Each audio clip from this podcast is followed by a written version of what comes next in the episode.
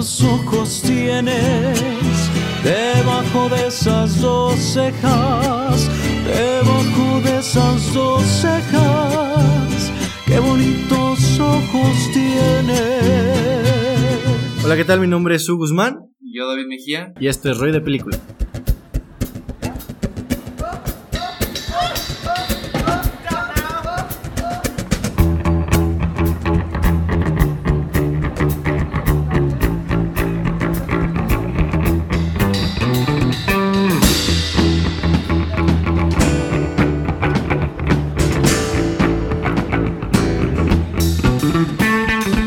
Arrancamos con nuestro sexto episodio de nuestra segunda temporada. Y el día de hoy hablaremos de una película icónica para el cine mexicano y tu mamá también.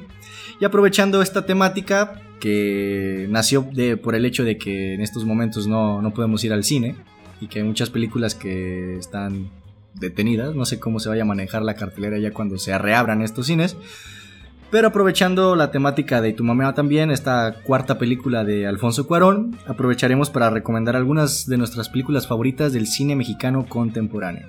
¿Y te gustaría arrancar con tus recomendaciones? Bueno, antes de empezar, obviamente no vamos a iniciar con, con Amores Perros. O sea, esa ignórenla. Esa Sí, creo que es un clásico, entonces yo creo que esa no vamos a mencionar. Y creo que es bastante internacional también, ¿no? Sí, es- entonces esa no la tomen en cuenta. Obviamente estaría en este top de contemporáneos que catalogamos como que son del año de entre el 2000 a la actualidad. Pues la idea y mi primera recomendación, que también es algo conocido, por eso lo pongo como la primera. Porque a lo largo de mis recomendaciones las trataré de hacer por cómo me gustaron más y bueno, ¿no? Entonces, Guten Tag Ramón, que es una, Una gran película. una gran película, muy entretenida, dirigida por Jorge Ramírez Suárez. También fue el guionista y algo curioso que se va a ver a lo largo de algunas de estas películas que mencionaré es cómo los directores empiezan a hacer pues malas películas, o sea, Es como le- les gana la industria, ¿no? sí, este director también hizo la película de Mi pequeño gran hombre que, que no, no sé si lo ubicas. Sí, sí lo ubico y creo que es de esas películas a nivel de, no sé, la boda de mi mejor amigo. Oh, ahorita vamos a seguir con eso. Entonces, bueno, el actor viene siendo Christian Ferrer, que bueno, ha tenido apariciones en Sin Nombre y en ciertas películas de buen nivel que son mexicanas. Y lo, lo curioso de esta película es que no ganó ningún Ariel en, en su, su tiempo y que yo consideraría que es algo pues infravalorado, aunque los Arieles personalmente no se me hacen un premio Sí, de- tan de- memorable, por decirlo así. Es, es como el Oscar mexicano muy, muy mexicano. Pero obviamente es mejor que un, ¿cómo se llama? Latino, los Latino Awards. O los Fénix, algo así. Hace poco que los cancelaron porque no iban a tener apoyo gubernamental. Eh, sí, creo que el Ariel no es un premio de, de bastante valor. Sin embargo, creo que en ciertas situaciones en ciertos momentos puntuales sí ayuda a que tengan más visibilidad películas que merecen ser vistas por el, por el consumidor mexicano. Ah, pero sí creo que Guten Tag Ramón es como esas películas que sobresalen por el corazón que tiene la película, por el carisma y, y- y esas relaciones que vas creando por la, la trama. Y yo recuerdo cuando, cuando la vi por primera vez, sí fue como, como una bocanada de aire fresco para el cine mexicano. Es, es, es hermosa la película. Sí, de hecho, yo también, yo la vi en clase, o ¿Ah, sea, de- la pusieron en una clase y realmente la disfruté demasiado. Dije, ah, cabrón, o sea, yo siempre he tenido ese, ese juicio a las películas mexicanas que la mayoría son malas, o sea, bueno, técnicamente sí lo son, la mayoría, pero ahí yo pensaba que en ese entonces que todas eran malas, o sea, como que Sí, como que no se tenía esa... sí era muy malinchista en ese entonces. Y vi esta película y dije, wow, una película mexicana que realmente me gusta, este, y realmente muy original, algo que realmente no, no se ve. Obviamente si uno trata de poner a alguien que se muda a otro país es obviamente Estados Unidos. Y como dices, el corazón, del mensaje, ciertas escenas que te llegan. te llegan y también cómo plasma el- la esencia del mexicano. Creo que también está muy bien llevada cómo se maneja esta cultura mexicana cuando estás en otro país. Y también cuando es un país tan, tan lejano, todavía se acrecentan más.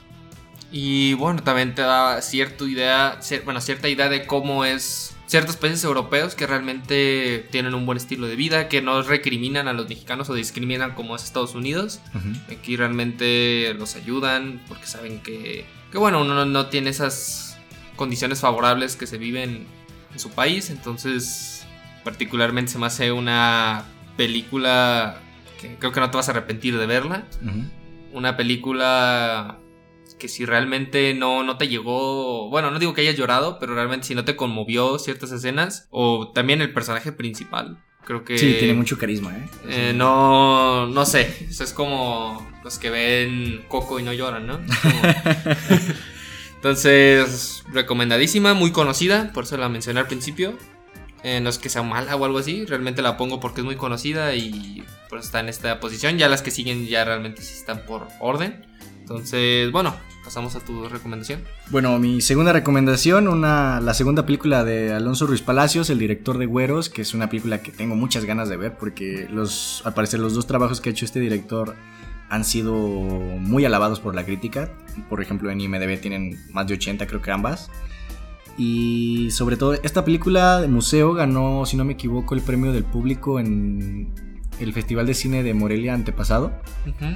Eh, es una película que nos habla de algunos hechos biográficos con ciertas trampitas, por decirlo de alguna forma, sobre un, robo que se originó en el Museo...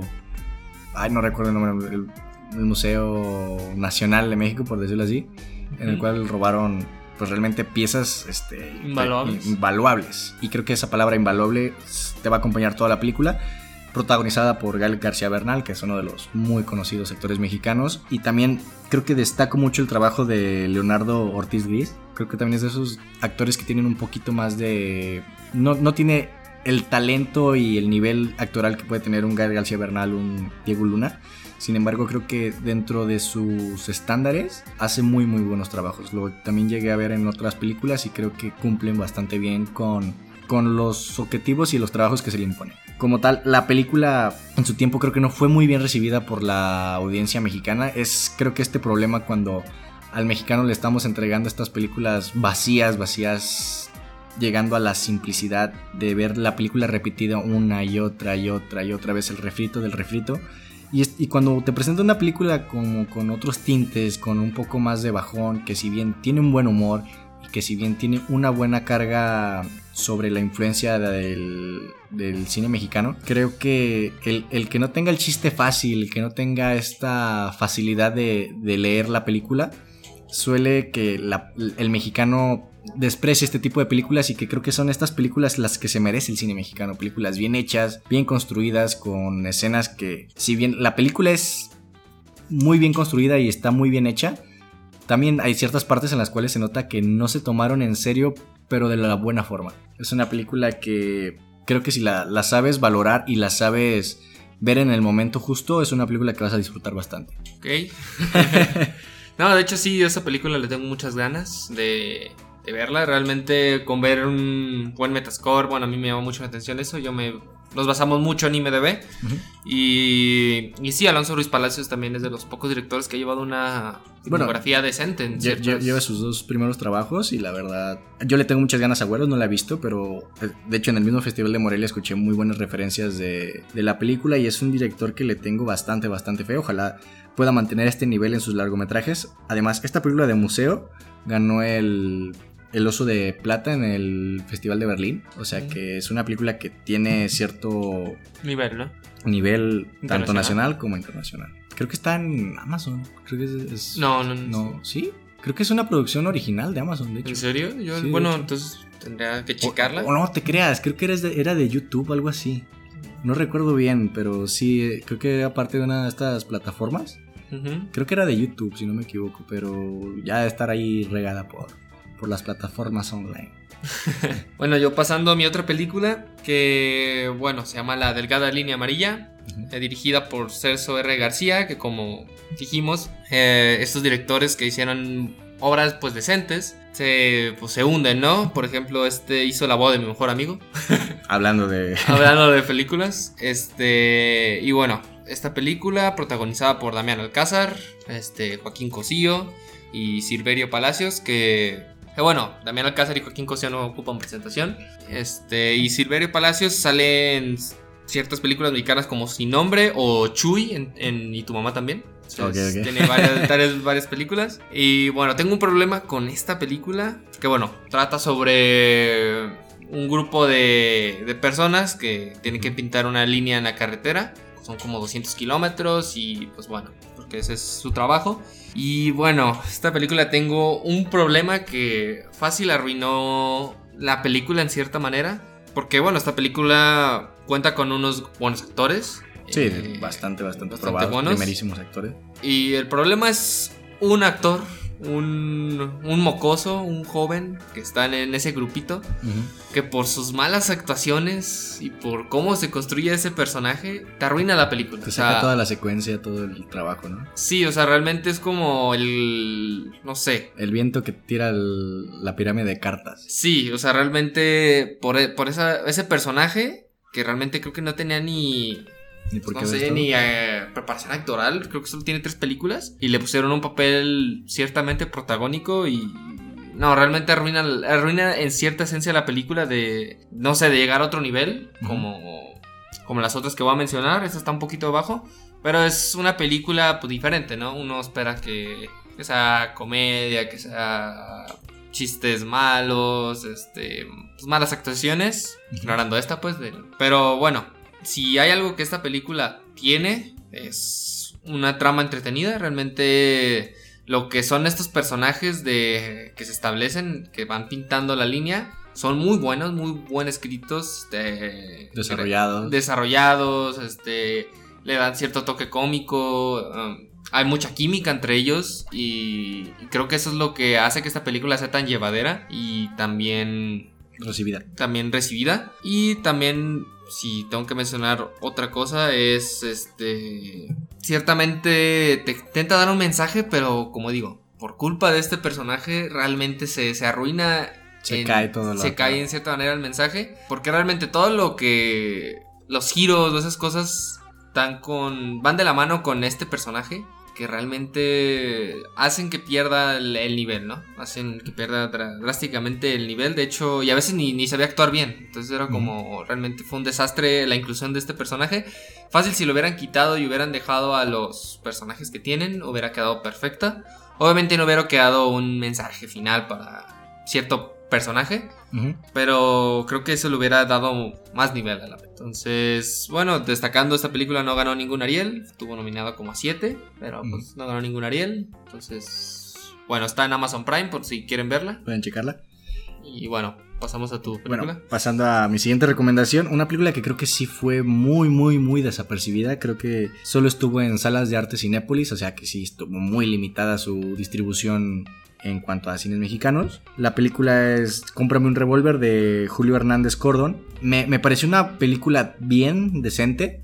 Pero creo que ahora que la, la, la barajé y empecé a ver como este, esta influencia de, de los autores mexicanos de lo que están buscando hablar, eh, es una película que tiene esta esencia entre Proyecto Florida y Stand By Me, pero aterrizado en, en México. O sea, con esta realidad que a veces los niños ignoran, pero que sin duda, sin duda es, es muy dura. Te digo, la, la trama es un grupo de niños que a uno de ellos el narcotráfico le corta un brazo por el hecho de que robó algo. Y toda esta aventura es para recuperar el brazo de, del niño. O sea, con este tipo de tramas creo que ya te empiezas a barajear un poco a qué va la película. Igual esta es una subtrama y hay varias, varias cositas que se van tocando, pero realmente creo que está muy bien hecha la película. Creo que se hizo con bastante, bastante trabajo.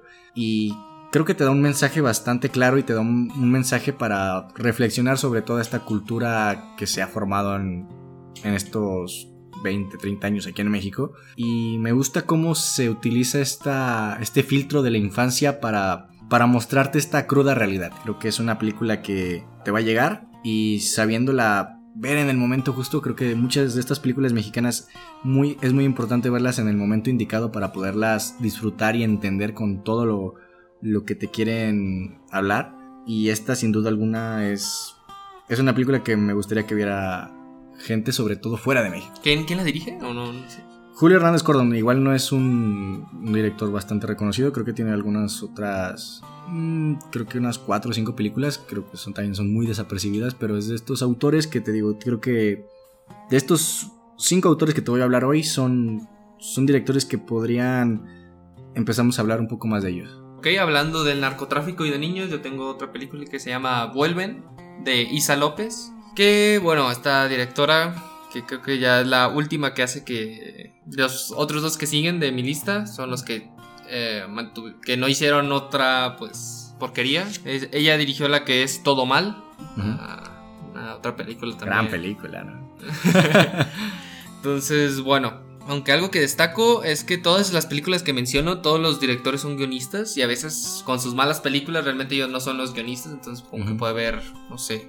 Los consume la industria muchas veces. Ajá, entonces algo que mencionar, pero bueno, ¿qué ¿de qué trata Vuelven? Trata sobre un grupo de niños que se ven que realmente en su vida diaria les afecta el narcotráfico, que están en una ciudad pequeña que dominada por el narco eh, le pasa algo a la protagonista, que es una niña, y se junta con un grupo de niños que realmente no tienen madre. Entonces, bueno, ahí van pasando cosas relacionadas al narcotráfico y lo que es tener una vida de esa manera.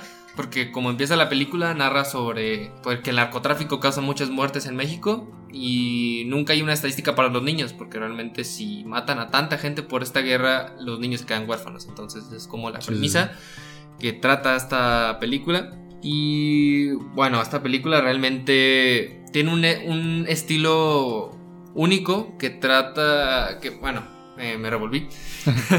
Pero que tiene un estilo en el cual el miedo se representa de una manera que creo única, en lo que se trata de representar lo que sienten los niños en el momento. Y tiene ese estilo va relacionado con lo que es lo sobrenatural, ¿no? Entonces a veces se puede tomar como esta película que es algo sobrenatural y, eso, tiene, eso va de la mano con el miedo que tienen los niños, ¿no? Entonces, cuenta con, con, personajes muy buenos. Eh, los que prácticamente hay uno en especial, que es como el líder de la banda de los niños que no tienen madre. Creo que es, hace una actuación, o sea, genial. De primer nivel. Ah, de primer nivel. Em, igualmente, aunque hay ciertos momentos que va lenta la trama, creo que es una película entretenida en lo que cabe todo, todo en, toda su extensión. Em, igualmente tiene un mensaje claro y realmente te conmueve y realmente sí te ponen en el lugar de lo que sienten los niños en ese momento. Porque bueno, es una historia dura y aunque sea una película con una directora que realmente viendo sus películas anteriores no tiene como tanto nivel o, es un prospecto, eh, está muy bien dirigida. Igualmente creo yo que, que esta película es totalmente diferente a lo que hayas visto, no es como algo que, has visto seguido en el cine mexicano y más que nada que es terror en cierta manera. Vale la pena ver esta película, cuenta con personajazos, eh, conmovedora, actuaciones naturales de niños que no tienen experiencia al momento de actuar, o sea, su primera película. Entonces, recomendadísima. Algo pues, que mencionar es que tiene dos Arieles, que bueno, como dijimos no tiene tanta relevancia. Pero sí, es algo, algo que no se ve comúnmente en películas mexicanas, ¿no? Entonces yo la recomiendo plenamente. Darle una checada. Darle una checada y... Esa creo que... Bueno, está en Cinepolis Click, entonces... Están dando rentas gratis, rentas una y te dan otra, ¿no? Entonces... Aprovechar. Aprovechando. Bueno, pasando a mi siguiente recomendación. Eh, el ombligo de Yedani, una película que también muchas de estas películas han pasado demasiado desapercibidos, sobre todo en, la distribución. Creo que esta película solo llegó a grandes ciudades como puede ser Guadalajara, Ciudad de México y en algunos lugares muy puntuales de algunas cinetecas. Eh, película de Javi Sala, una película que creo que se asemeja mucho a lo que podemos ver en La Camarista o Roma y nos habla sobre las vivencias muy en primera persona de lo que es ser hija de la trabajadora del hogar. ¿Me entiendes? Ser como la hija de Cleo en Roma. Cómo, cómo es esta, este ambiente de, vivir en una casa ajena por el trabajo de, tu, mamá. Y me gusta mucho la naturalidad en la cual te van planteando el clasismo, el, e, e, el, el diferenciar una persona de otra por diferentes temas. Creo que la, forma en la cual se lleva la película de forma tan natural, de cómo te va dando ciertos guiños, de cómo te va metiendo este clasismo poco a poco, creo que está muy acorde a lo que estamos viviendo hoy en día en cuanto al tema social. Como muchas veces el, el que suele tener una facilidad económica mayor, quiere dárselas como de yo, yo no soy racista, yo no soy clasista, yo entiendo que tú tienes tus necesidades, que tú eres una persona y te lo dicen como con esa, esas palabras que a veces suenan tan tan inhumanas, si las sabes leer de, la forma correcta. Y creo que la película te, te habla muy bien de cómo, cómo se, se, está viendo este tipo de cine de los olvidados. Te digo, ya hemos hablado mucho de la, del tipo de cine que se está manejando aquí en México. Hoy en día tenemos dos vertientes bastante claras, que una es el ultraconsumismo, como son las películas de las que nos quejamos todos los días. Y por el otro lado tenemos a, la, a estas, estas historias de las personas que están olvidadas del cine de, de, la sociedad mexicana, como es los indígenas, los, las personas de bajos recursos, el trabajador que es albañil que a veces no, no tienen las prestaciones o los derechos de un trabajador que se merece. Entonces, esta película si se le ve de la forma correcta y se ve y, sabes más o menos a qué va, creo que es una película que se disfruta mucho, creo que sí puede llegar a, a divertirte hasta cierto punto de pasado yo creo que el segundo acto. Pero creo que la segunda lectura, este contexto en el cual, este subtexto, mejor dicho, que te plantea el, director está muy claro y está muy, muy al, que te invita a reflexionar. Muchas de estas películas se pueden encontrar en, en, Amazon Prime, ya ves que les ha dado mucha... Sí, de hecho... Mucha distribución al cine mexicano y eso está de agradecerse, la verdad. Este... Ah, y aparte sale Valentina Busurro, que es una de mis actrices mexicanas favoritas. Es una chica nueva y que creo que valdría la pena ponerle atención a su carrera. Okay. no, de hecho, esa película creo que no, no la vi, ¿verdad? O sea, tú No. decidiste verla y yo no, yo no Ah. pude o algo así. No, y te digo, creo que sí vale la pena. Creo que estuvo más o menos a la par de cuando se estrenó La Camarista. Y ambas películas creo que sí tienen esta Esa temática, ¿no? O sea, son muy humanas, hablan de forma muy natural, tampoco te hacen estas tragedias griegas en las cuales es como, tenme lástima porque me debes de tener lástima. Y creo que eh, el manejar esta naturalidad y hacerlo de una forma tan, tan real es lo que le da el valor a estas películas.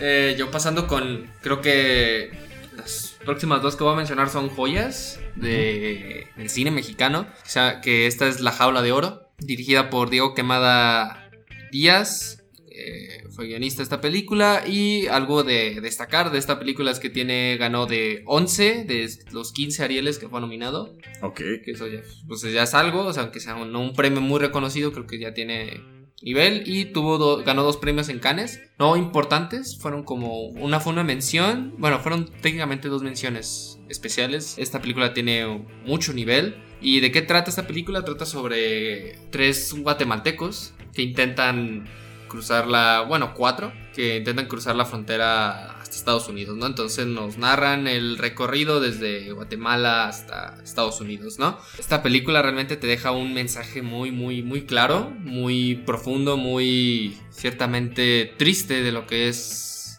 de cómo viven estas personas, cómo, cómo sufren al momento de ir de pues, Guatemala hasta Estados Unidos y lo hace de una manera realista, ¿no? Realmente creo que uno esperaría que fuera algo fácil, que, que no experimentan pues, tanto Sí, eso no se contextualiza como es, ¿no? Ajá, sí, realmente uno piensa, ah, toman el tren y pues ya, ¿no? Realmente no, aquí te muestran muchas situaciones, cómo, cómo ciertas personas sacan lo peor de sí mismas al, al momento en el que están en, en esta travesía, cómo, hay cómo se ayudan estas personas que están en esa misma situación, personas que se quieran aprovechar, personas que, que bueno, realmente no, no, no te puedes encontrar con Humanidad.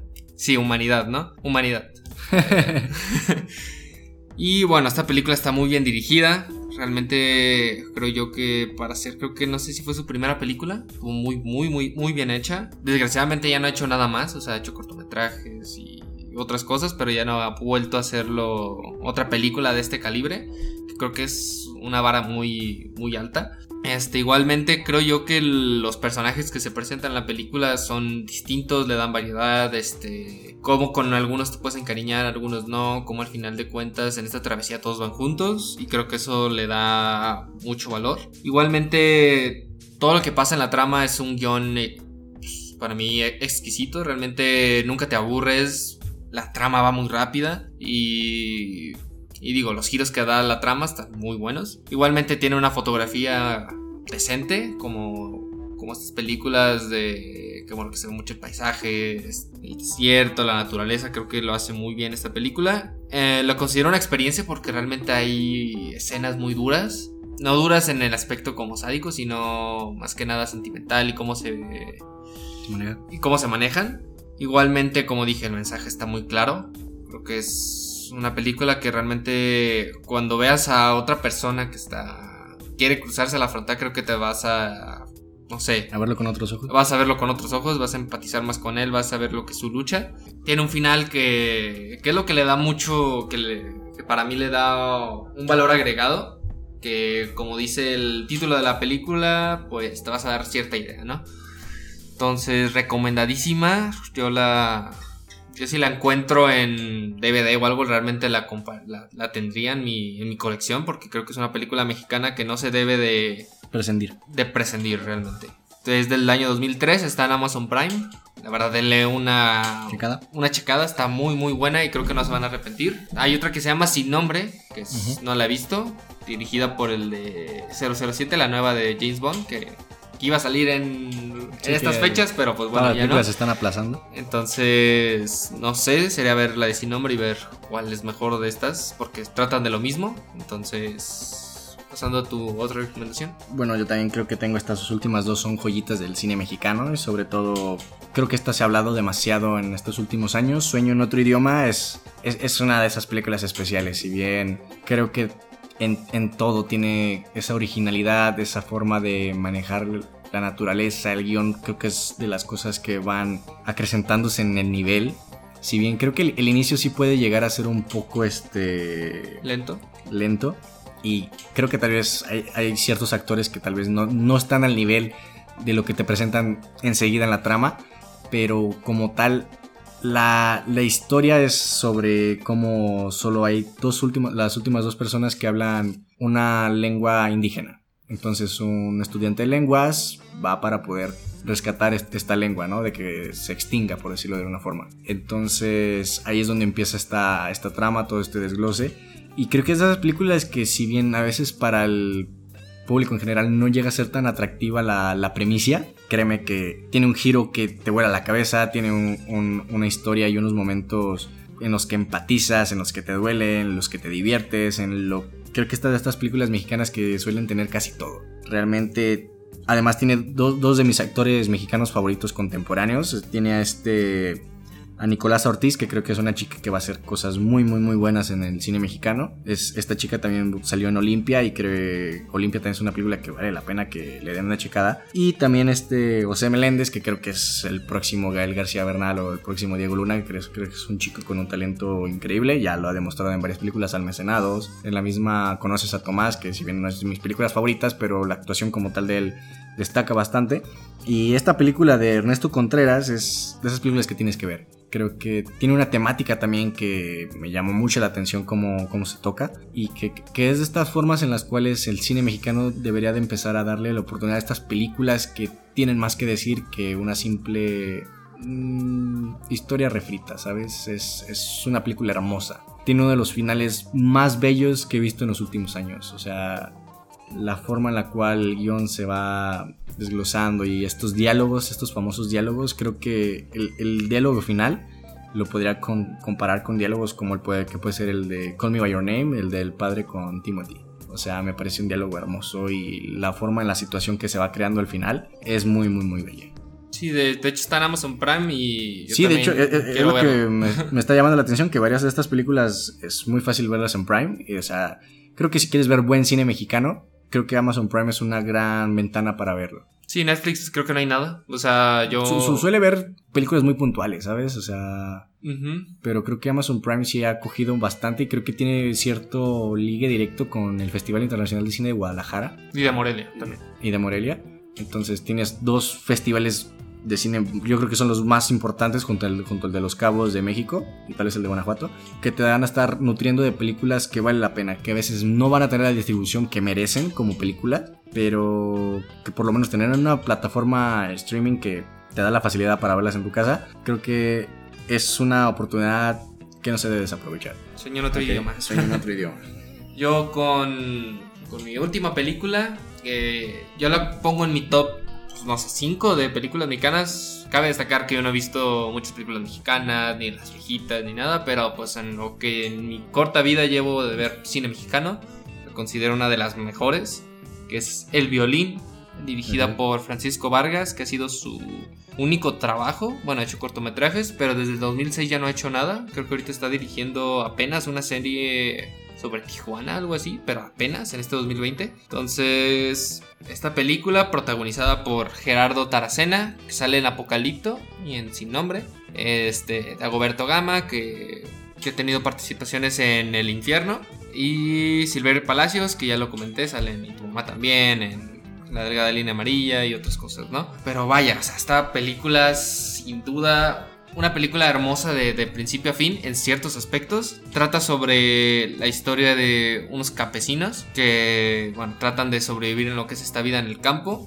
Y en ese momento, tomándonos como cierta referencia a lo que es, no sé, yo lo tomé como del ejército zapatista, no sé si lo sabes qué es, que era un movimiento en el sur, que era de... El ZLN. Ajá, entonces era... No, va ligado con eso, pero tiene una temática igual. Y bueno, trata sobre cómo un adulto, un, viejito que toca el violín, que está con su hijo y su nieto, tratan de ganarse la vida y cómo estos sucesos van afectan lo que es su vida y vaya. Esta película tiene tanto, tanto que, que puedes apreciar que creo que no, no, te vas a enfadar. Realmente creo que tiene un ritmo lento. Sí, bueno, entre comillas, lento. Yo no lo sentí nada lento, pero creo que para algunas personas puede llegar a ser lento. Pero vaya, o sea, te, traiga una, una fotografía hermosísima en blanco y negro. Actuaciones que realmente conmueven. De hecho, el actor principal, el viejito, Ángel Tavira, ganó en eh, mejor actor en Cannes, en, bueno, en una subdivisión, no en la, el principal, sino en una división. Y de hecho ganó en San Sebastián cuatro, cuatro premios, ¿no? Entonces esta película tiene mucho nivel internacional.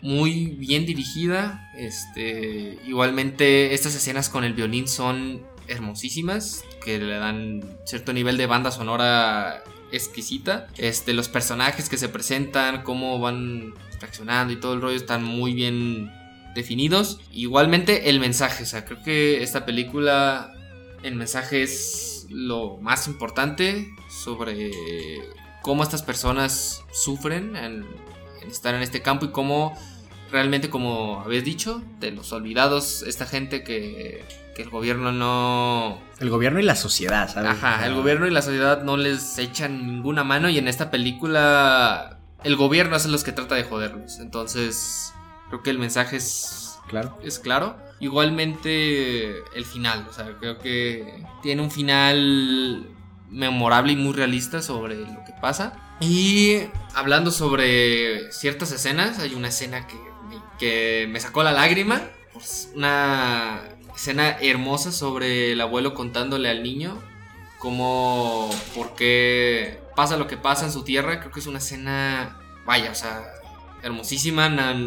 creo que nunca olvidaré esa escena. Hermosa. Igualmente, creo yo que lo que es este protagonista, este anciano, Don Silverio, creo que se llama en, la película. No, Don Plutarco, me equivoqué. Este. También nunca lo vas a olvidar. Es un. Personaje. Personajazo, una actuación que realmente te transmite lo que es esta sociedad. Bueno, no esta sociedad, esta. Mm, ¿Cómo se podría decir? Tercera edad que se vive en los, pues, en los ranchos, en esas comunidades, creo que lo hace perfectamente y creo que te va a hacer recordar a alguna persona, si ha sido, no sé, algún rancho, algún campo, creo que estas personas que tienen ese nivel de, ese respeto que tiene la sociedad hacia ellos, no, no me cansaría de recomendar esta película, está en YouTube. no, no, se puede encontrar en otro lado, o sea, es una película técnicamente muy independiente. Y algo que destaco es que creo que es de las pocas buenas películas que da el fondo de, inversión en el cine mexicano. O sea, eso por el, el Fincine, algo así. Ajá, el Fincine. Pues fue hecha por ese, ese fondo y creo que, que con ese, esa aportación del Fincine a esta película se jode a como a 20 películas que han salido de ese fondo. Entonces. No, hay muchas veces que es, es, un fondo muy mal utilizado y que muchas veces ni siquiera se utiliza para lo que es el cine, ¿sabes? O sea, creo que una vez, bueno, Christoph, un un famoso crítico del cine mexicano contemporáneo, demostró el con cuánto se puede hacer una película al nivel de la que hacen cada fin de semana estas productoras o clásicos actores de los que nos quejamos. Y sí, a veces, por lo general, creo que una película mexicana anda costando 20 millones de pesos, que bien, creo que es como un millón de dólares, y si bien no es un presupuesto exorbitante, pues casi casi es, es proporcional a lo que costó, no sé, las olas. Y creo que si ves la calidad de uno y la calidad de otro, te das cuenta que está muy mal utilizado. Y lo que él demostró, este mencionado Christoph, fue director de una película mexicana, la cual está a nivel de estas películas este, de las que nos quejamos día con día, sin embargo, está hecha con el 10% de lo que supuestamente cuesta una película mexicana, ¿sabes? O sea, con el promedio de 20 creo que le costó unos 2 millones de pesos. Yo creo que él sí los exprime por el hecho de que la película no se ve tan mal, si bien no es una joya para nada, ni siquiera es tal vez una buena película, creo que es una película meh y que le sirvió como para demostrar este argumento, ¿sabes? Hoy en día se, se utiliza mucho este recurso simplemente para, pues para el cheque fácil, ¿sabes? O sea entrego la película por acabarla, una tarea a última hora, y estar sacando presupuesto. Y muchos de estos este, fondos van a, destinados a películas, aparte de que no deberían de nacer, con actores y con ciertos autores que tal vez ya les ha ido bien en taquilla y que ya tienen cierta... Renombre. Renombre dentro de la industria cinematográfica por sus éxitos, que realmente creo que podían prescindir de este apoyo y realmente irse al sector privado y, y ahí levantar su película. Pero te digo, son películas que hacen por el cheque fácil, porque realmente me cuesta 20 millones y no le tengo que dar respuesta a nadie, solo tengo que hacer la película. Entonces creo que ese también es un problema que se debería de ligar al, a estos apoyos que se le da del gobierno.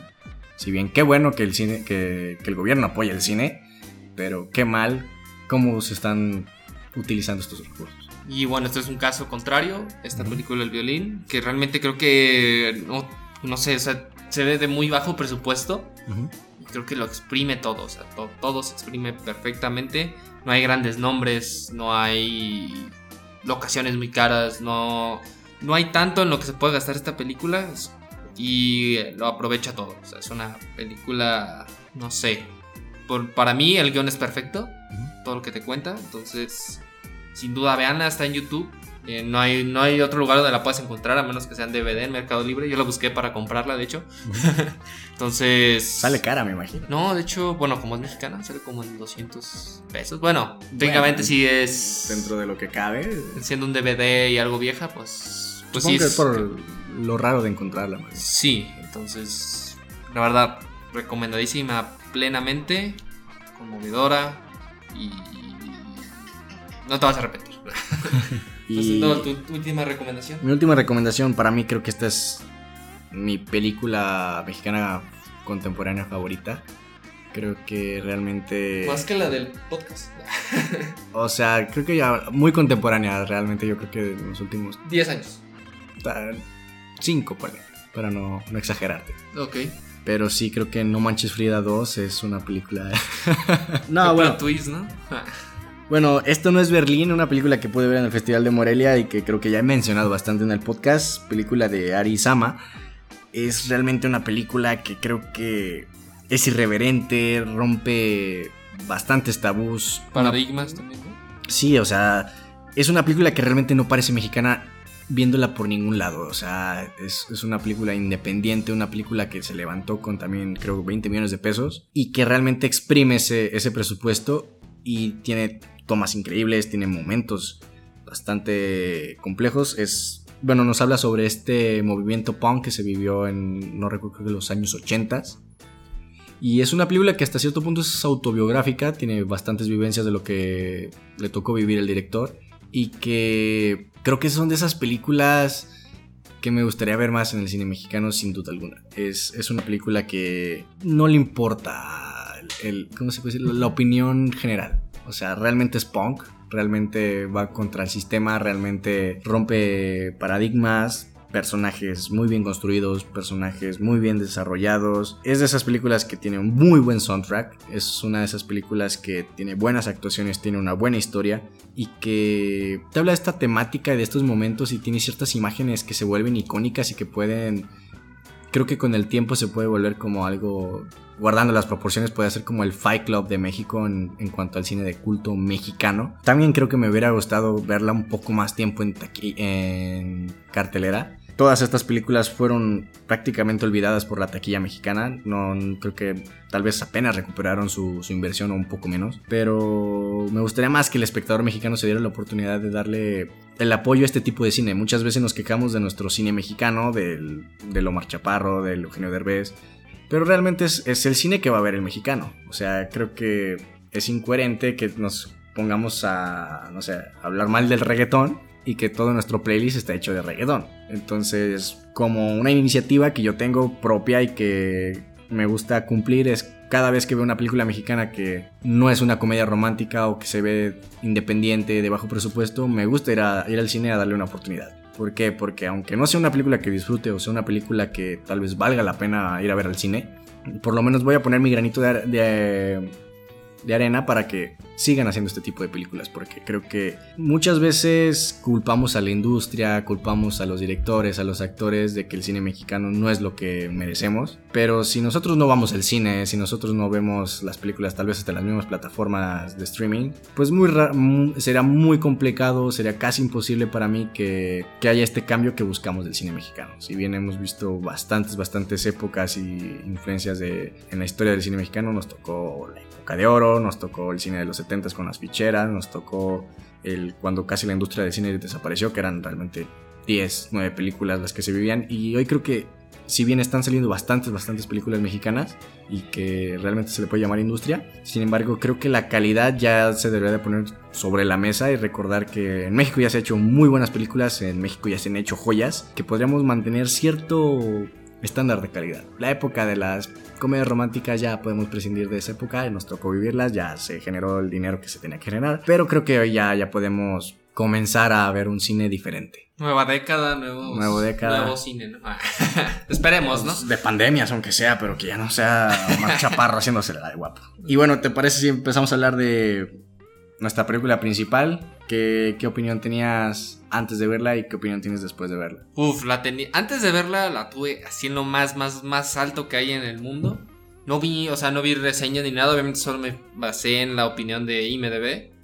En un, no sé, 89 de Metascore y 77. Siendo mexicana fue como, wow, no mames, ocupo ver esto. Le supe que era de que era más o menos la trama. Y dije, esta madre tengo, o sea, tengo que, tengo que verla y no verla porque de hecho está en YouTube. Está, muy fácil de verla. Este, dije, no, yo quiero verla. Está Manuel Lubezki, está Cuarón, están los dos grandes exponentes actorales del cine mexicano. Entonces dije, esta, esta película la tengo que. Tengo que invertirle, ¿no? Y me compré la edición Criterion de esta película. Muy buena edición. Este, con un fondo muy muy chido. este, y sí, o sea, realmente esta película la tengo, o sea, la tenía muy, la tenía muy alta y cuando acabé de verla, creo que hasta subió más. Yo la considero esta película en mi top 10 de mi vida, sin, sin, exagerar. O sea, la dejé marinar un rato. Y sí, realmente esta película me, encantó de todos los aspectos. Es una película perfecta. Eh, Cuarón es de mis directores favoritos de la vida. De la vida. Y es increíblemente esta película. No, no, no me decepcionó en ningún aspecto. Entonces bueno, pasan. ¿Tú qué tal? Si bien creo que a ti te gustó un, poco más de lo que a mí me llegó a, a gustar la película. Bueno, Cuarón es de mis autores favoritos. Es, es, un director que me gustaría ya tener ya completa su filmografía. Si bien tenía muy pocas películas anteriores a esta ya vistas. Y tu mamá también sabía que era como esas películas estandartes por las que se dio a conocer y tal vez está en el top 3 de sus mejores películas. Si bien creo que es muy compleja la, la justa para ganarse este nombre. Eh, la, película realmente no quise saber nada, nada, nada de la película, no quería saber nada de la trama, quería solo sabía que salía, no sé, Diego Luna y Gael García Bernal y que era de esas películas que los catapultó con, como los actores que son hoy día. Eh, la película, yo esperaba una joya y me entregó una joya del cine mexicano. Si bien creo que eh, lo estábamos hablando y tal vez de los últimos... ¿En qué año salió esta película? En los 2001. 2001. Creo que de los últimos 20 años es tal vez la mejor película mexicana que se ha hecho por lo menos de lo que hemos visto, creo que es, complicado ponerle un oponente que le pueda hacer justa. Tal vez podría salir nombres como la misma Amores Perros, algunas otras películas que también tienen un gran nivel, pero creo que como tal y tu mamá también es de esas películas que trascienden la historia, se, Es, es una película que en crítica es una joya y que para el espectador mexicano también es de esas películas que se, se volvieron parte de la cultura popular. También creo que tal vez en esta época, en estos últimos cinco años, se ha perdido un poco la influencia que puede ser esta película, pero creo que es de esas películas que va a envejecer muy, muy, muy bien. Sí, de hecho, este, yo a ciertos. Como bueno, yo como me hablan de cine y todo, me preguntaron, ah, pues qué películas mexicanas. Y, ay, tu mamá también la has visto y realmente no tienen como idea de, de esta película. O sea, creo que sí se ha perdido mucho lo que fue esta película en su tiempo, que fue un éxito taquillero. Y que supongo que tiene a la, la restricción de edad. Sí. No sé qué tanto se haya respetado en México o cómo se manejaban los cines antes, pero sí, la- entiendo el porqué. Este, bueno, ahora entrando, eh, pues, como más o menos, ¿de qué trata esta película? Y sus, este, bueno, Su trama. su trama y todo, este, trata sobre una pareja de adolescentes, que son Diego Luna y Gael García. Que, que para mí es como el, el ejemplo perfecto de lo que es un bromance. Sí, así Es como la lo es máxima expresión. como un Brad Pitt y este Leo DiCaprio, así Sí, como, como- los máximos exponentes de su época y que son bros. Como un Vincent Vega y este esta pareja de Pulp Fiction y Schultz. Y Jules. Entonces O sea, es es un un bromance en su máxima expresión. que bueno, que son, sabes, uno es adolescente y tiene ciertas, ¿cómo se? Objetivos en la vida. Que bueno, aunque sexo, ¿no? Entonces, entonces bueno, eh, ellos conocen a una española protagonizada por Maribel Verdú, que es un personajazo. Bueno, ya luego entraremos a Y detalles. una actriz impresionante. Ajá. Sí, impresionante. Bueno, Muy impresionante. este. Y bueno, por cuestiones del destino y ciertas cosas, hacen un viaje a una playa. Este, esta película fue escrita por, por Cuarón y su hermano, que de hecho lo que le da hasta eh, como este. Esta temática sexosa a la película es por su hermano. Realmente su hermano es el que le da este, Este toque. este toque, eh, Carlos Cuarón. Ese toque como sexoso y. Muy mexicano y muy, Muy mexicano. adolescente. Por ejemplo, en Solo con tu pareja, igualmente Cuarón y su hermano escribieron esta película y es como una continuación. De hecho, ellos lo han dicho, que es como lo que querían haber hecho en un principio en su película de Solo con tu pareja, pero pues como no era ¿Posible? no era posible porque ellos querían hacerla bien y aparte Cuarón ha dicho que después de sus tres primeras películas esta ya, ya tenía como una visión de lo que quería hacer y cómo creció como director y fue como un acierto haber hecho esta película después de esa experiencia, ¿no? Esta cuenta con la fotografía de uno de los mejores fotógrafos que nos ha traído el cine actualmente, que es Emanuel Lubezki, que aquí realmente no, no se queda atrás con su trabajo, no es de los mejores que ha hecho, yo que he visto no sé, creo que más de la mitad de lo que ha hecho Lubeski en su filmografía. Este, no se queda atrás, pero no es de sus mejores trabajos. Y bueno, ¿qué, qué galardones ha ganado? Es que ha sido nominado esta película. Fue nominado a los Oscars a Mejor Guión Original. Sí. Perdió contra, no sé si la has visto, es de Almodóvar. Este, todo sobre ella o... ¿Todo sobre mi madre? No, no, no, era... No sé, pero era uno de Almodóvar. No sé si era. Volver o, o Hablé con ella. Creo que era. Hablé con ella. Pero bueno, algo que destaco y que realmente pues, me enoja es que esta película no fue escogida por México para representar a, Meji- a México en los Oscars. ¿En serio? Sí, fue escogida El crimen del padre Amaro, que no, no- que no la he visto. Pero, Ajá. o sea, Sí, sí. te si una película nominada al guion original por los Oscars y no es escogida como película que representa a México, yo creo que es como una mentada de madre, ¿no? Hay muchas cosas que en el, sobre todo en la industria de aquellos años, muy reprochable. Porque creo que tiene que ver que no fue. No sé, o sea, no fue producido totalmente en México o algo porque no, no fue nominada a los Arieles. O sea, no tuvo ningún Ariel. Fue como. No sé. algo. habrá quien dar en la historia, pero muchas veces creo que a Iñárritu, a Del Toro, al mismo Cuarón les tocó sacar agua de las piedras, ¿sabes? O sea, hacer milagros y creo que los hicieron. Este, igualmente, bueno, fue nominada en guion en los Oscars, Golden Globes y en los BAFTA. Entonces tiene un guion increíble. Ganó los Spirit Awards, mejor película extranjera. Y lo que más destaco es que en Venecia, ganó en el Festival de Venecia, ganó mejor guion. Este, y actuaciones, en todos los aspectos. Y no ganó León de Oro, extrañamente. Ganó una película, creo que no sé si era iraní o algo. Entonces era como. pues Vaya, ¿verdad? Fue prácticamente aquí Cuarón yo hubiera ganado un Oscar en película extranjera en los Oscars. Creo yo, ya hubiera no sé, tenido cinco Oscars de los, De los que... de los que vaya, que ya ganó muchísimos. Yo quiero decir que esta película creo que es lo mejor que ha hecho eh, Vergara, porque está producida por, por Vergara realmente. Y de hecho tiene una aparición en la película. Vergara. Sí, ¿En serio? ¿En es la- el presidente. El, ajá, es el presidente. Entonces, como. Se entiende. Pero bueno, yo no le voy a Chivas, ¿verdad? Pero creo que es lo mejor que he hecho. Descanse paz, dulce príncipe. Lo mejor que Ah. he hecho, ¿no? ¿Por qué recomendamos esta, película y por qué yo considero que es una de las mejores? Más bien tú empiezas ya. Por, por mí, yo creo que el guion sí es, es- Yo siempre me clavo mucho en los guiones y creo que es el, el mejor guion mexicano contemporáneo que he visto en los, en los últimos tiempos. Creo que es un guion muy mexicano. Creo que tiene esta cultura mexicana muy arraigada, este bromance de lo que se puede vivir en aquellos tiempos está muy bien retratado, pero sobre todo esos extractos de cómo te manejan lo dulce y lo amargo, ¿sabes? El cómo vemos a veces la anécdota como algo gracioso y te termina pasando el trago amargo, la tragedia.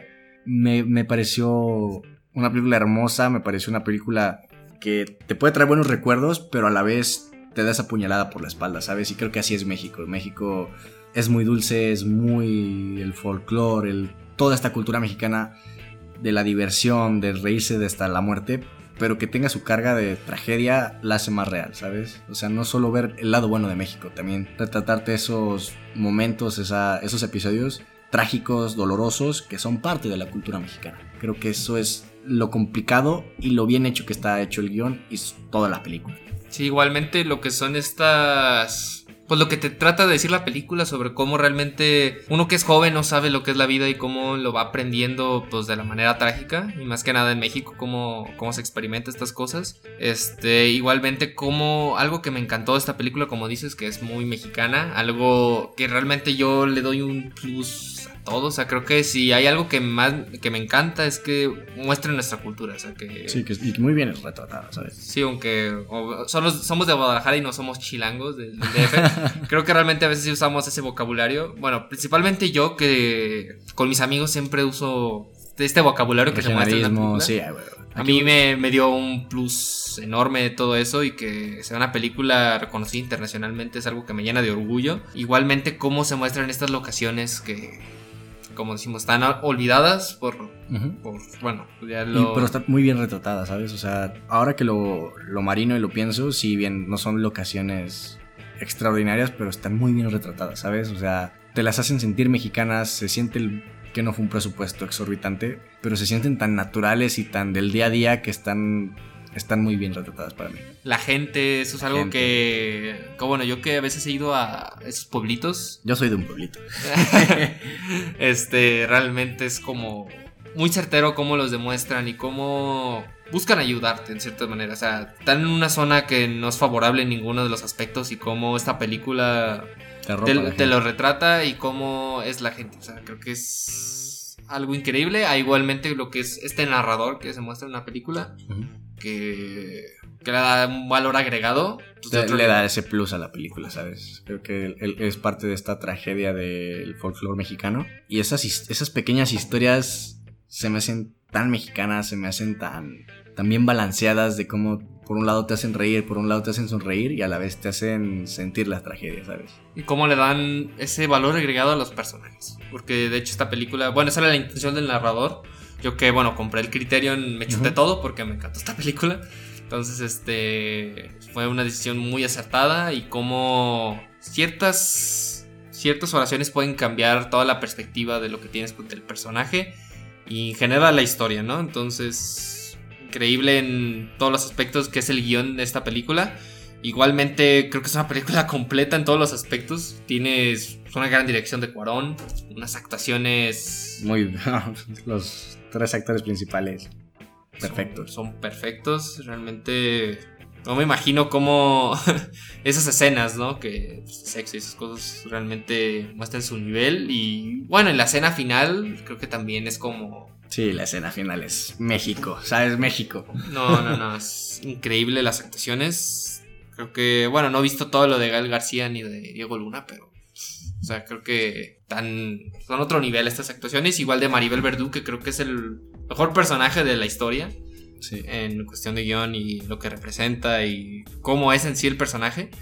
vaya, o sea, está muy bien escrito. Igualmente el soundtrack, no sé si tomaste el, o sea, tenemos la escena de la escena final que tiene una canción reconocidísima en México y que creo que es la canción perfecta para la escena, ¿sabes? Sí.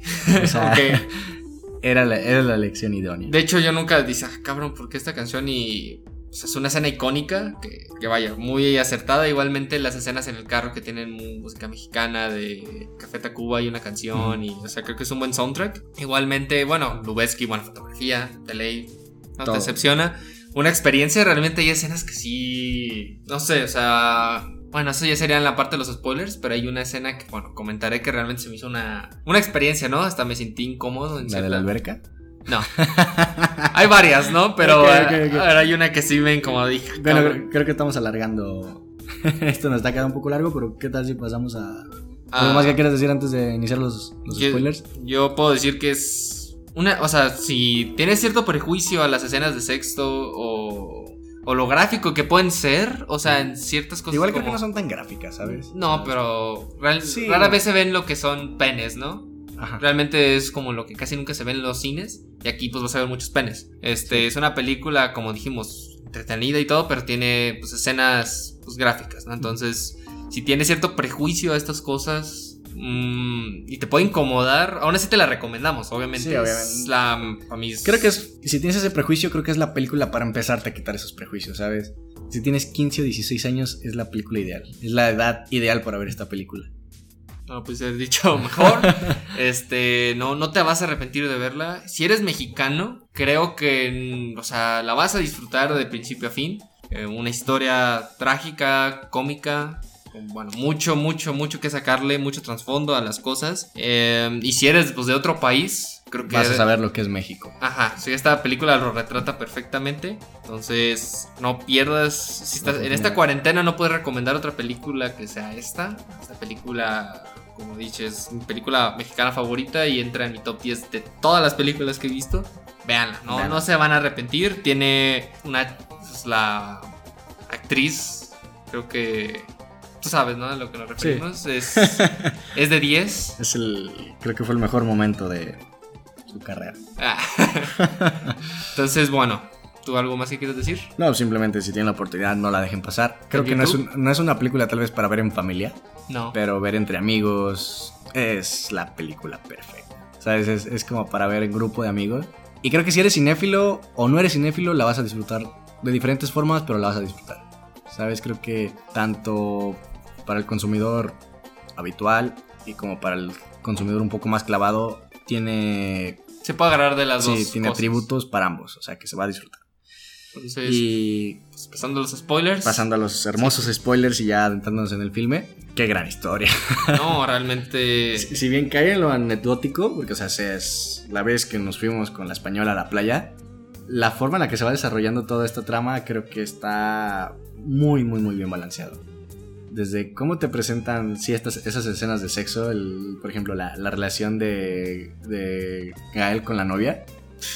Y creo que ahí empieza como esta, te retratan este, lo que se puede ser la, amistad de las clases sociales en México. Si bien el clasismo es bastante notable, es muy mexicano y es muy obvio que muchas veces hay polos de alto nivel económico que se codean con polos de bajos recursos económicos, ¿sabes?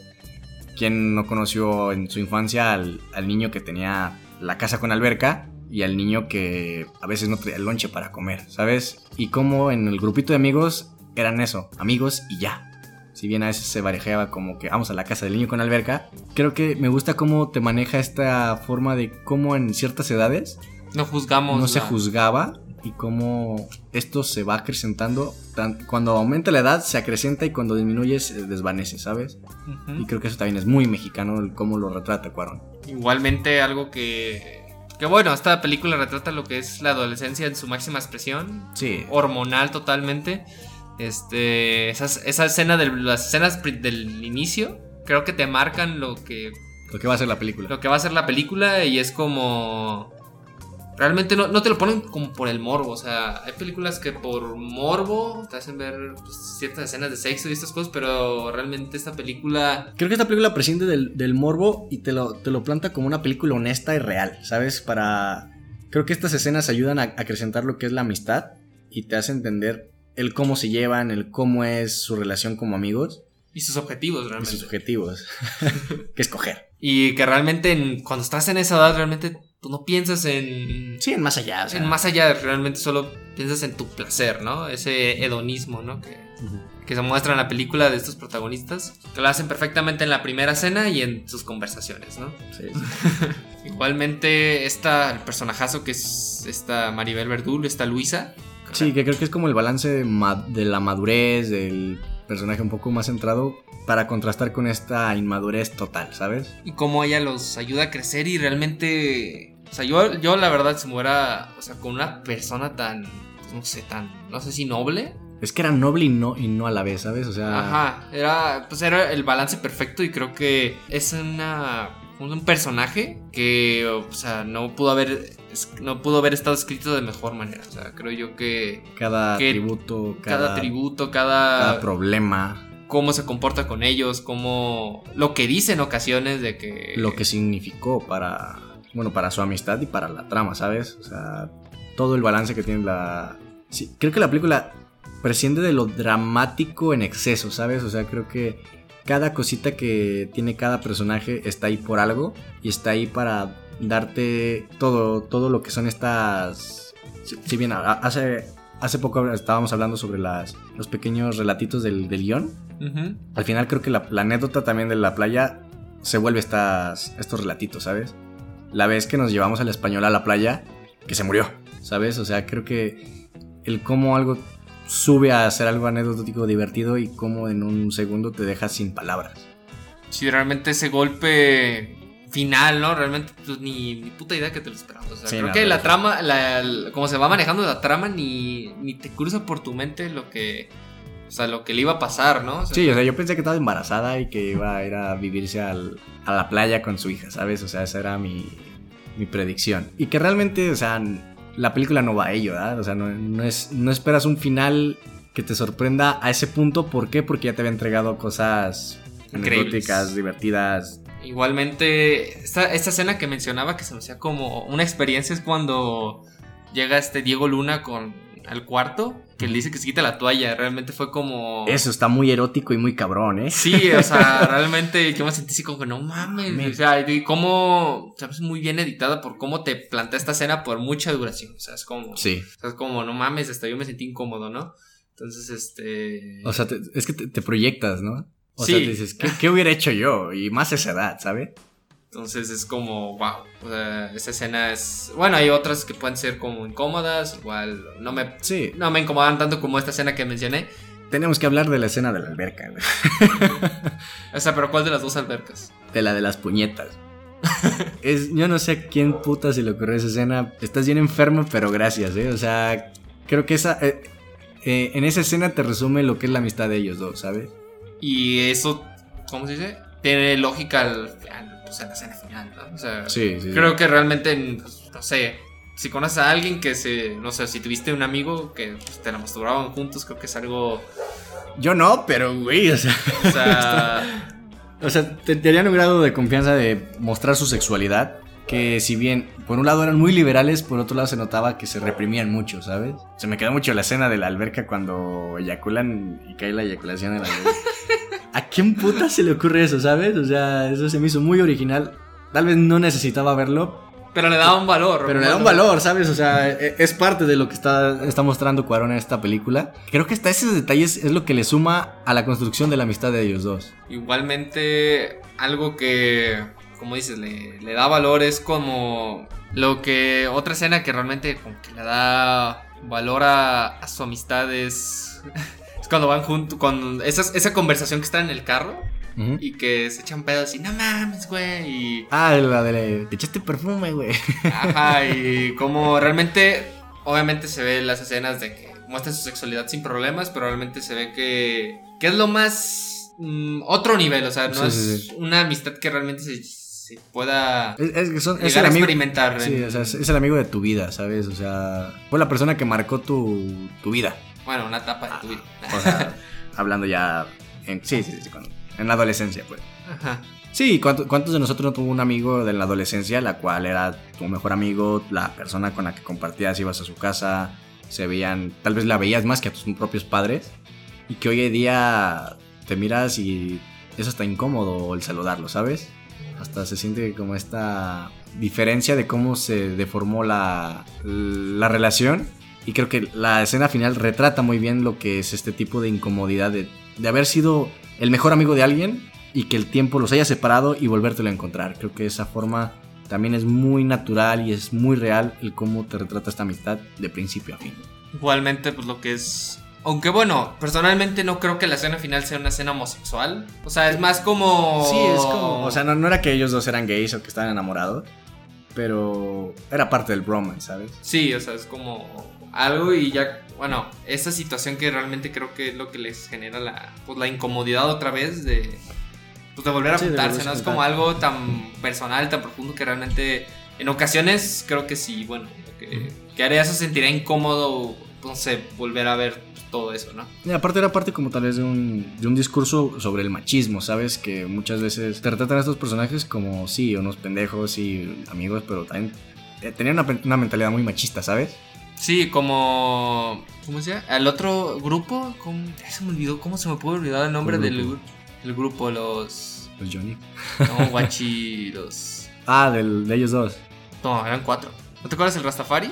Ah, ya, ya, ya, ya, ya, ya. ya. Y había otro, creo que no sé si era el Diego o algo así, Ajá. que era un amigo gay, que realmente dicen, o sea, yo leí el- la biografía de estos personajes de esta edición eh, de Criterion.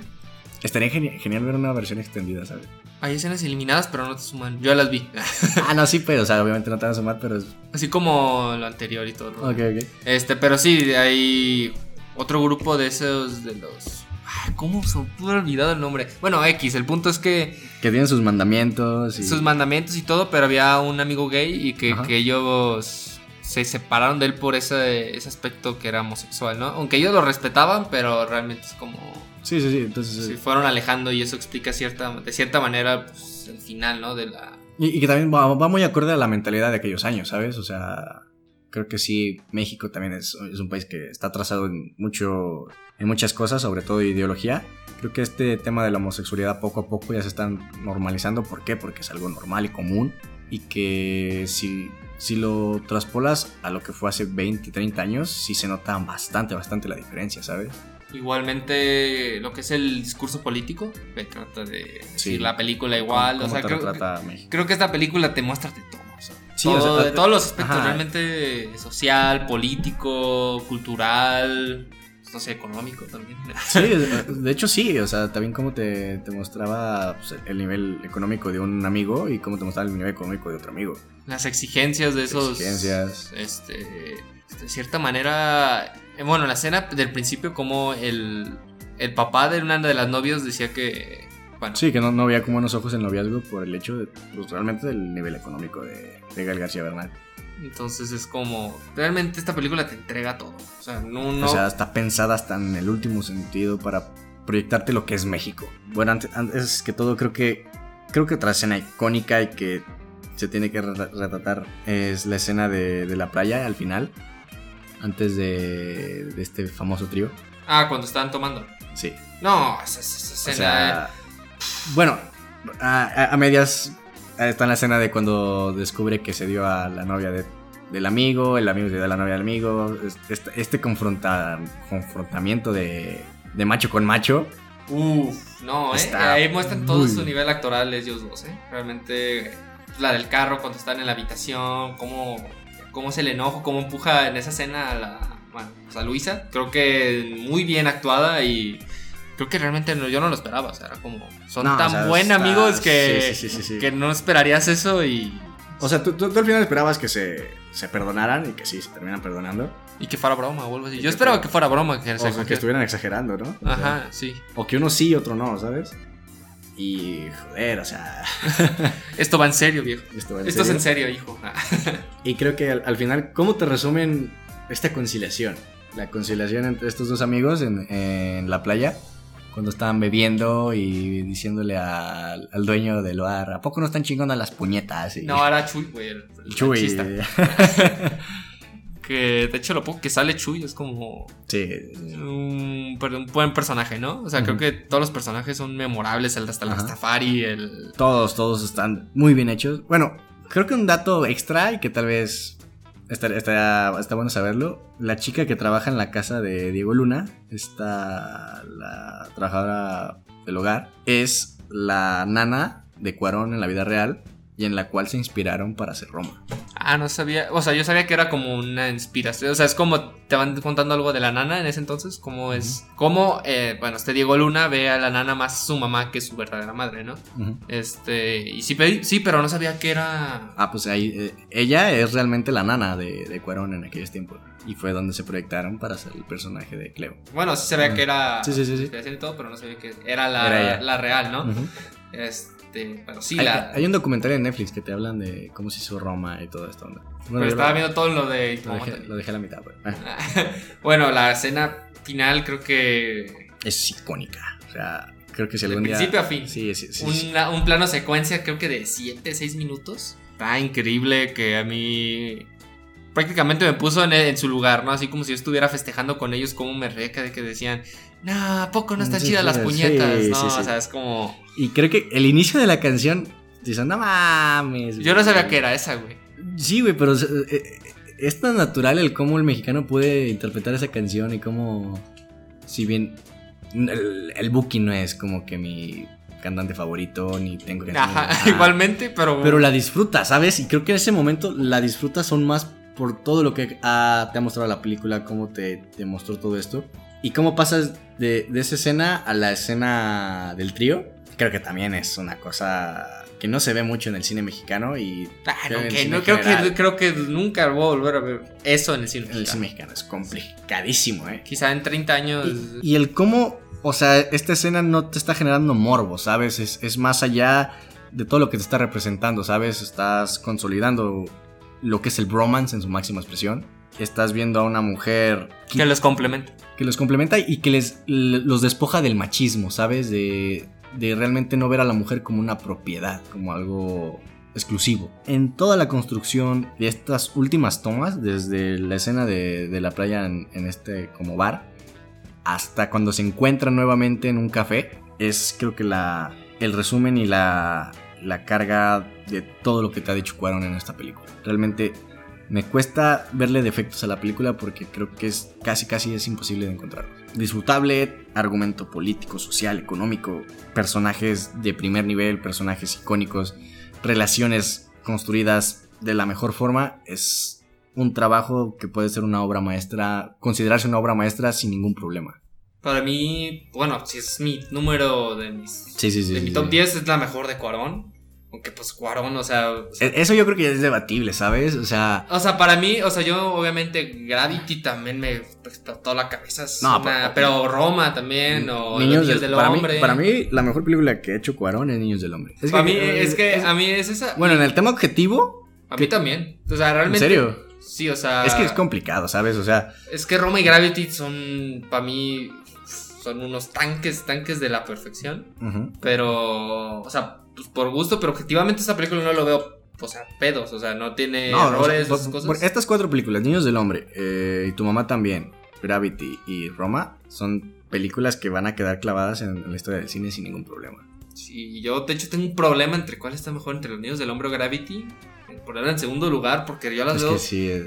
O sea, obviamente Roma Bueno, es perfecta, bueno. pero en el ritmo de la película y esas cosas. Yo- para mí, que para mí es la mejor película de, de Cuarón es Niños del Hombre por todo el valor que le da la palabra vida, ¿sabes? O sea, el, en el momento que sale, en el momento en el cómo te hacen esta historia, me parece un regalo cinematográfico de lo que hace Cuarón. O sea, es para mí es una película trascendental, más allá de todo. Si bien, y tu mamá también es la ejemplificación de la cultura mexicana y si por otro lado Roma te habla sobre la intimidad de, de estos olvidados por el mexicano, creo que Niños del Hombre es, es vida, ¿sabes? Es, es realmente entender el valor de lo que es una vida. Y es para mí lo que trasciende en esa película. Bueno, obviamente todo es debatible, cada quien tiene su gusto. A mí los niños del hombre también están casi, o sea, gravidad, Sí. gravedad de los niños del hombre están como agarradas de la mano porque están, no sé, me cuesta trabajo ver cuál es mejor entre ellas, pero en pocas palabras ven todo lo de Cuarón. No, no te vas a arrepentir. Hasta lo de Harry Potter también es una gran película. La princesita. Es que la Es la- versatilidad que tiene este hombre es impresionante. La princesita, la mejor. Una de las mejores películas que he visto para niños. Que te dejó un mensaje hermoso. Harry Potter 3, mi. Pues se puede decir que mi saga de. Quiero basada volver, en libros volver a favorita. ver Harry Potter. Y bueno, y solo con tu pareja también una de mis películas preferidas mexicanas. O sea, vaya. Bueno, si, si necesitan algo por hacer en esta cuarentena, filmografía de, de Cuarón no te va a fallar. Bueno, creo, que para cuando, creo que para cuando se suba este podcast ya van a quitar los niños del hombre. Tienen hasta el 14 de marzo para ver esta película. ¿Dónde está? En... Que de abril en Netflix. Entonces. Estamos a... No, ya la quitaron. Ah, bueno, para lo que lo Sí. habíamos subido este podcast, tal vez ya la quitaron, desgraciadamente. Vamos atrasados, disculpen ustedes. Este. Gravity está en Prime y en Netflix. Roma está en Netflix. Este. Erca- eh, cómprenlas por Amazon, son películas que debes de tener en tu colección, si es que coleccionas. Entonces. Bueno, nuestras redes sociales, rollo de película oficial, Ya estamos subiendo contenido más constante, más constante. supuestamente. Y Facebook que parece que ya después sabemos qué pasará con Facebook. y bueno, sin nada más que decir. Bye bye y muchas bye. gracias por el apoyo. Thank you.